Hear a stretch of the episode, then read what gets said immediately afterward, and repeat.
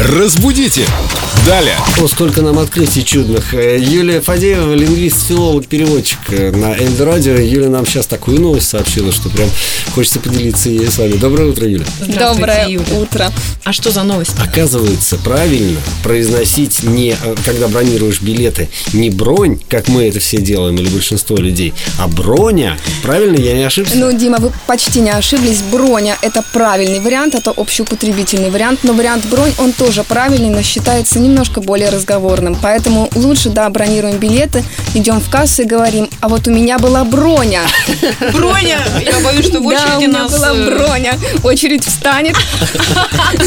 Но тем не менее, да, это все-таки броня. И что самое главное, ни в коем случае не броня, потому что броня это скорее уже танки, оружие и так далее. защита какая-то. Хотя броня тоже имеет такую же функцию, наверное, чтобы не остаться без билетов вообще. Ну, это все-таки не танковая броня, это только броня, это всего лишь броня. Ой, как хочется снова в отпуск.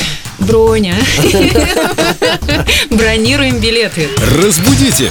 Далее!